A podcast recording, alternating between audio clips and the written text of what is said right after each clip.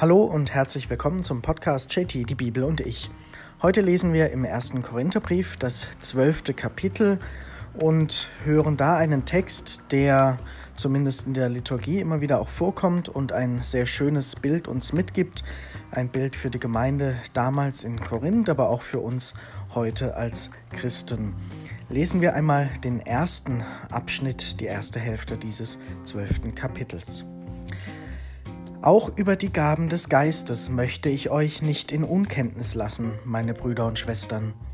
Als ihr noch Heiden wart, zog es euch, wie ihr wisst, mit unwiderstehlicher Gewalt zu den stummen Götzen. Darum erkläre ich euch, keiner, der aus dem Geist Gottes redet, sagt, Jesus sei verflucht. Und keiner kann sagen, Jesus ist der Herr, wenn er nicht aus dem Heiligen Geist redet. Es gibt verschiedene Gnadengaben, aber nur den einen Geist. Es gibt verschiedene Dienste, aber nur den einen Herrn. Es gibt verschiedene Kräfte, die wirken, aber nur den einen Gott. Er bewirkt alles in allen. Jedem aber wird die Offenbarung des Geistes geschenkt, damit sie anderen nützt. Dem einen wird, sich, wird vom Geist die Gabe geschenkt, Weisheit mitzuteilen, dem anderen durch denselben Geist die Gabe, Erkenntnis zu vermitteln einem anderen in, densel in demselben Geist Glaubenskraft, einem anderen immer in dem einen Geist die Gabe Krankheiten zu heilen, einem anderen Kräfte, Machttaten zu wirken, einem anderen prophetisches Reden, einem anderen die Fähigkeit, die Geister zu unterscheiden, wieder einem anderen verschiedene Arten von Zungenrede, einem anderen schließlich die Gabe, sie zu übersetzen. Das alles bewirkt ein und derselbe Geist. Einem jeden teilt er seine besondere Gabe zu, wie er will. Soweit dieser erste Abschnitt, bevor es gleich noch in diesem Bild weitergeht.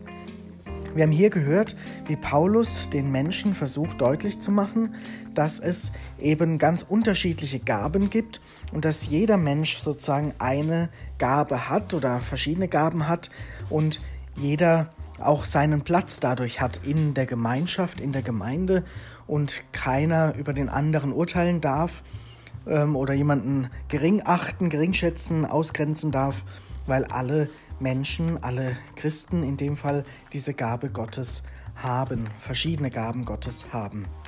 Und Paulus macht deutlich, die stammen alle aus dem gleichen Geist, aus dem Geist Gottes, aus diesem Heiligen Geist, der in den Menschen lebendig ist und wirkt, so wie es Jesus angekündigt hat, dass die Menschen nach seinem Tod und seiner Auferstehung, nach seiner Himmelfahrt, dass sie aus seinem Geist heraus handeln werden, dass sie seinen Geist spüren, erkennen werden, der Geist, der in den Menschen ist und überall dort, wo wir dem Beispiel Jesu folgen, da handeln wir eben aus diesem Heiligen Geist.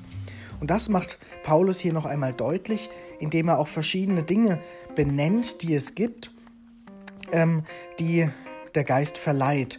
Also verschiedene Kräfte, die Gabe, gut reden zu können, gut predigen zu können, die Gabe, auch andere zu belehren mit Weisheit, mit Erkenntnis, die Gabe, auch die Dinge zu unterscheiden, die Geister zu unterscheiden, also was ist richtig, was ist falsch, was ist gut und schlecht, was ist der Weg, den wir gehen sollen und was sollten wir besser lassen.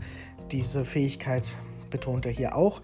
Und eben auch die Zungenrede, da ist gemeint, dass einer quasi anfängt, einfach aus sich heraus zu reden, ohne darüber nachzudenken und in so eine Art Trance oder Ekstase zu kommen, die es in verschiedenen Kulturkreisen ja auch gibt und Religionen. Und diese Zungenrede, die dann nicht unbedingt mit verständlichen Worten oder Sätzen äh, gesprochen wird, sondern einfach irgendwelche Laute sein können oder irgendwelche Wörter ohne Zusammenhang.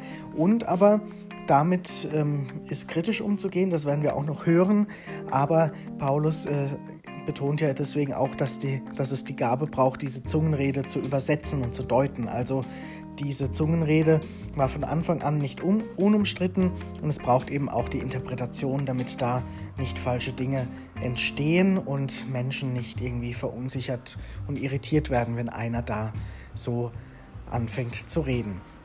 Auf jeden Fall ist es immer der eine Geist, der dem zugrunde liegt, so betont es ja Paulus. alles ähm, ist für ihn mit der Taufe verbunden. Der Mensch, der getauft wurde auf den Namen Jesu, auf den äh, Geist Jesu, der diesen in sich trägt. Und dieser Geist verleiht einem eben die verschiedenen Gaben und sein Zugehör, seine Zugehörigkeit zur Gemeinschaft der Glaubenden. Es ist nicht nur die Betonung der verschiedenen Dienste und verschiedenen Fähigkeiten, die interessant ist, sondern eben auch dieser Aspekt, alle gehören dazu und jeder ist wichtig. Das ist eine schöne Botschaft, eine wichtige Botschaft, die wir natürlich auch für uns heute mitnehmen können in den verschiedenen Gruppen und Kontexten, in denen wir sind. Wie handeln wir da? Ist da wirklich jeder Mensch willkommen oder grenzen wir einige aus, bewusst oder unbewusst? Ist die Gemeinschaft so, dass sich überhaupt Leute trauen, da dazu zu kommen? Ähm, oder meinen wir nur, offen zu sein für alle, aber sind wir eigentlich doch ein ja, ziemlich abgeschotteter Kreis? Also diese selbstkritischen Fragen können da natürlich herausgelesen werden. Und auch die Frage, wie gehen wir mit den Gaben der anderen um? Ähm, gestehen wir jedem Menschen zu, dass er oder sie besondere Gaben und Fähigkeiten hat oder gehen wir schnell auch über andere hinweg und lassen die nicht zum Zug kommen? Ähm, urteilen wir über andere oder verurteilen sie, stecken sie in Schubladen, weil wir meinen, wir können Dinge besser und machen die jetzt einfach, bevor wir anderen dazu trauen, selbst etwas zu tun. Auch das ein selbstkritisches Hinterfragen, was aus diesem Text abzuleiten ist, wo eben diese Zusage und die Betonung ähm, hervorkommt, dass eben jeder Gaben Gottes hat und jeder ähm, ist von diesem Geist befähigt, auch seinen Teil zur Gemeinschaft beizutragen. Das Ganze wird jetzt noch deutlich in einem bekannten Bild. Lesen wir einmal noch den zweiten Abschnitt in diesem zwölften Kapitel. Denn wie der Leib einer ist, doch viele Glieder hat, alle Glieder des Leibes aber, obgleich es viele sind, einem einzigen Leib bilden, so ist es auch mit Christus. Durch den einen Geist wurden wir in der Taufe alle in einen einzigen Leib aufgenommen, Juden und Griechen, Sklaven und Freie. Und alle wurden wir mit dem einen Geist gedrängt. Auch der Leib besteht nicht nur aus einem Glied, sondern aus vielen Gliedern. Wenn der Fuß sagt, ich bin keine Hand, ich gehöre nicht zum Leib, so gehört er doch zum Leib. Und wenn das Ohr sagt, ich bin kein Auge, ich gehöre nicht zum Leib, so gehört es doch zum Leib. Wenn der ganze Leib nur Auge wäre, wo bliebe dann das Gehör? Wenn er nur Gehör wäre, wo bliebe dann der Geruchssinn? Nun aber hat Gott jedes einzelne Glied so in den Leib eingefügt, wie es seiner Absicht entsprach. Wären alle zusammen nur ein Glied, wo bliebe dann der Leib? So aber gibt es viele Glieder und doch nur einen Leib. Das Auge kann nicht zur Hand sagen, ich brauche dich nicht. Der Kopf wiederum kann nicht zu den Füßen sagen, ich brauche euch nicht. Im Gegenteil, gerade die schwächer scheinenden Glieder des Leibes sind unentbehrlich. Denen, die wir für weniger edel ansehen, erweisen wir umso mehr Ehre und umso weniger anständigen Glieder begegnen wir mit umso mehr Anstand, während die Anständigen das nicht nötig haben. Gott aber hat den Leib so zusammengefügt, dass er dem benachteiligten Glied umso mehr Ehre zukommen ließ, damit im Leib kein Zwiespalt entstehe, sondern alle Glieder einträchtig füreinander sorgen. Wenn darum ein Glied leidet, leiden alle Glieder mit. Wenn ein Glied geehrt wird, freuen sich alle Glieder mit. Ihr aber seid der Leib Christi und jeder Einzelne ist ein Glied an ihm. So hat Gott in der Kirche die einen erstens als Apostel eingesetzt, zweitens als Propheten, drittens als Lehrer. Ferner verlieh er die Kraft, Machttaten zu wirken, sodann die Gaben, Krankheiten zu heilen, zu helfen, zu leiten, endlich die verschiedenen Arten von Zungenrede. Sind etwa alle Apostel, alle Propheten, alle Lehrer, haben alle die Kraft, Machttaten zu wirken, besitzen alle die Gabe, Krankheiten zu heilen, reden alle in Zungen, können alle übersetzen. Soweit dieser zweite Teil. Es folgt gleich noch ein letzter Vers, aber bis hierhin erst einmal. Paulus macht deutlich noch einmal mit diesem schönen Bild von dem Körper, dem Leib und den vielen Gliedern, dass wirklich niemand entbehrlich ist, dass es auf jeden ankommt und er betont ja, dass sozusagen alle mitleiden, wenn ein Glied leidet. Und das ist so eine Haltung, die für ihn ganz wichtig ist, dass sich die christliche Gemeinde so verstehen soll wie ein solcher Leib, dass man umeinander weiß, dass alle gebraucht sind und niemand überflüssig ist oder niemand ausgestoßen werden kann, weil alle ihren Platz haben und weil der Leib ähm, jedes einzelne Teil braucht, jedes einzelne Glied, um zu funktionieren. Das heißt, leichtfertig kann man sich nicht von irgendwelchen ähm, Gemeindemitgliedern äh, trennen, Menschen ausstoßen und sagen, wir brauchen euch nicht. Das ist überheblich und das widerspricht dem christlichen Geist, dem Geist Jesu. Es geht darum, dass jeder seinen Platz einnimmt, einnehmen darf, dass jeder sich entfalten kann mit seinen Fähigkeiten und dass dadurch erst das Ganze zu einem Ganzen wird. Sobald jemand da abgehängt wird und ausgeschlossen wird, ist der Leib krank und es fehlt ein Glied an ihm. Das ist ein wichtiger Hinweis auch im Umgang mit Menschen, die vielleicht in ihrem Lebensentwurf scheitern und die dann ja oft auch leider von der Kirche, den Kirchen ausgeschlossen wurden oder ihnen Auflagen gemacht wurden. Das widerspricht letztendlich diesem Bild, dass jeder gebraucht wird, damit der Leib funktionieren kann. Und deshalb ist es sehr wichtig, diese Grundhaltung auch immer wieder uns vor Augen zu führen, jeder Mensch hat seinen Platz und seine Fähigkeit, jeder ist Teil dieses großen Leibes und wir dürfen auf keinen verzichten und dürfen auch niemanden, niemandem absprechen, Teil dieses Leibes zu sein. Und es ist auch noch zu betonen, dass eben durch diese geringer geschätzten Glieder, wie es da heißt, also die kleineren, unscheinbareren Dinge des Körpers, die man vielleicht nicht so essentiell braucht, aber dass die gerade genauso wichtig sind und dass man merken würde, wenn sie fehlen, was sie eigentlich bewirken. Und das ist, das ist äh, deshalb auch wichtig, weil ähm, ja oft auch so eine Unterscheidung gemacht wird. Da sind die, die Apostel sind, die großen Lehrer und alle anderen sind ja nicht gelten nicht so viel.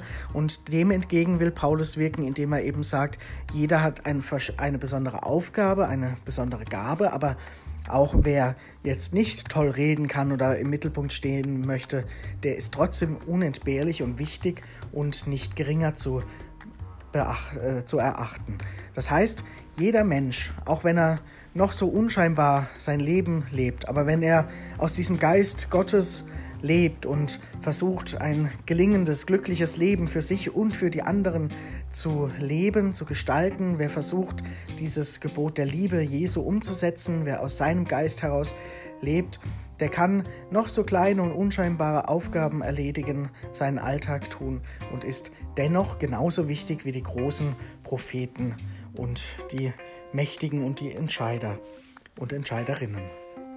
Das ist hier ein wichtiger Aspekt und das ähm, kann natürlich auch für uns heute genauso hilfreich sein, zu sich immer wieder bewusst zu machen, dass es keine zu geringen Aufgaben gibt und keine ähm, Menschen deswegen diskriminiert werden dürfen, weil sie eine geringe Tätigkeit tun, weil sie nichts Bahnbrechendes scheinbar leisten und tun, weil sie einfach nur leben, ihr Leben versuchen zu meistern und weil sie treu und zuverlässig ihrer Arbeit nachgehen an ihrem Platz. Das ist das Bild des Leibes, zu dem alle gleichermaßen gehören. Das betont Paulus ja auch. Juden und Griechen, Sklave und Freie, alle sind gleich in diesem Geist Jesu, in dieser Taufe zu Teilen, zu Gliedern dieses Leibes geworden.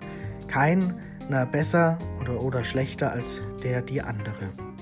Und das ist etwas auch Ermutigendes, Aufbauendes und dadurch natürlich auch selbstkritisch zu hinterfragendes, wie wir das umsetzen in unserer Kirche, in unserer Gesellschaft, in unserem Leben, in unserem Umkreis, den Gruppen, in denen wir so tätig sind.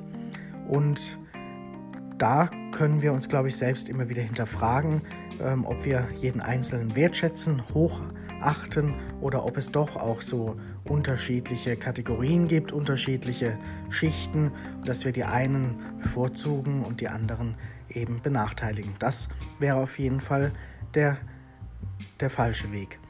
Und er betont ja auch, dass es eben die Apostel gibt, die Propheten und die Lehrer, die die Krankheiten heilen können, die die Kraft haben, die die Großes bewirken. Und er sagt aber, nicht alle sind Propheten, Lehrer, Apostel. Nicht alle haben die Gabe, Krankheiten zu heilen und so weiter. Und dennoch gehören alle dazu. Also ein sehr ermutigendes, sehr schönes Bild, was in der Realität natürlich immer unerreicht und unerfüllt bleibt, leider, aber woran wir arbeiten können, dort, wo wir die Möglichkeit haben. In diesem Kapitel gibt es noch eine Überleitung, einen Vers, der auf das morgige Kapitel dann hinweist und der sozusagen für Paulus auch etwas Wichtiges darstellt. Lesen wir zum Abschluss noch diesen letzten Vers. Strebt aber nach den höheren Gnadengaben. Dazu zeige ich euch einen überragenden Weg. Diesen überragenden Weg, den hören wir dann morgen im 13. Kapitel, einen auch sehr berühmten Text von Paulus. Und das ist sozusagen der Weg, den er rät, den die Menschen, die Christen sich vor Augen führen sollen, der zwar ein hohes Ideal ist, das werden wir morgen hören, der vielleicht unerreichbar ist, aber dem wir folgen sollen. Und wir sollen die Messlatte hochhängen. Wir sollen versuchen, ja, nach den höheren Gnadengaben zu streben, wie er sagt. Also versuchen, das Beste zu machen und auch die besten Fähigkeiten, die wir haben, ähm, auszugestalten und äh, nicht träge zu sein, sondern uns mit aller Kraft auch ins Zeug zu legen, dass wir das Bestmögliche eben im Leben herausholen, in dem Sinne, dass wir für das Gute, für die Liebe, für die Mitmenschen, für diesen Geist Jesu eintreten. Und dass wir da eben nicht bequem werden, nicht nachlassen, nicht ähm, ja, uns zurückziehen, sondern dass wir immer wieder nach vorne streben und uns die, das hohe Ideal vor Augen führen, wohin es eigentlich gehen soll. Und dass wir dann eben, so gut es geht, eben diese Gnadengaben und dieses Bild vom Leib und den Gliedern eben umsetzen, wenn wir eben ein großes und ja, visionäres Ziel vor Augen haben. Davon hören wir dann morgen, wie dieser Weg der Liebe dann zu äh, beschreiben ist. Und für heute wünsche ich erstmal noch einen schönen Tag.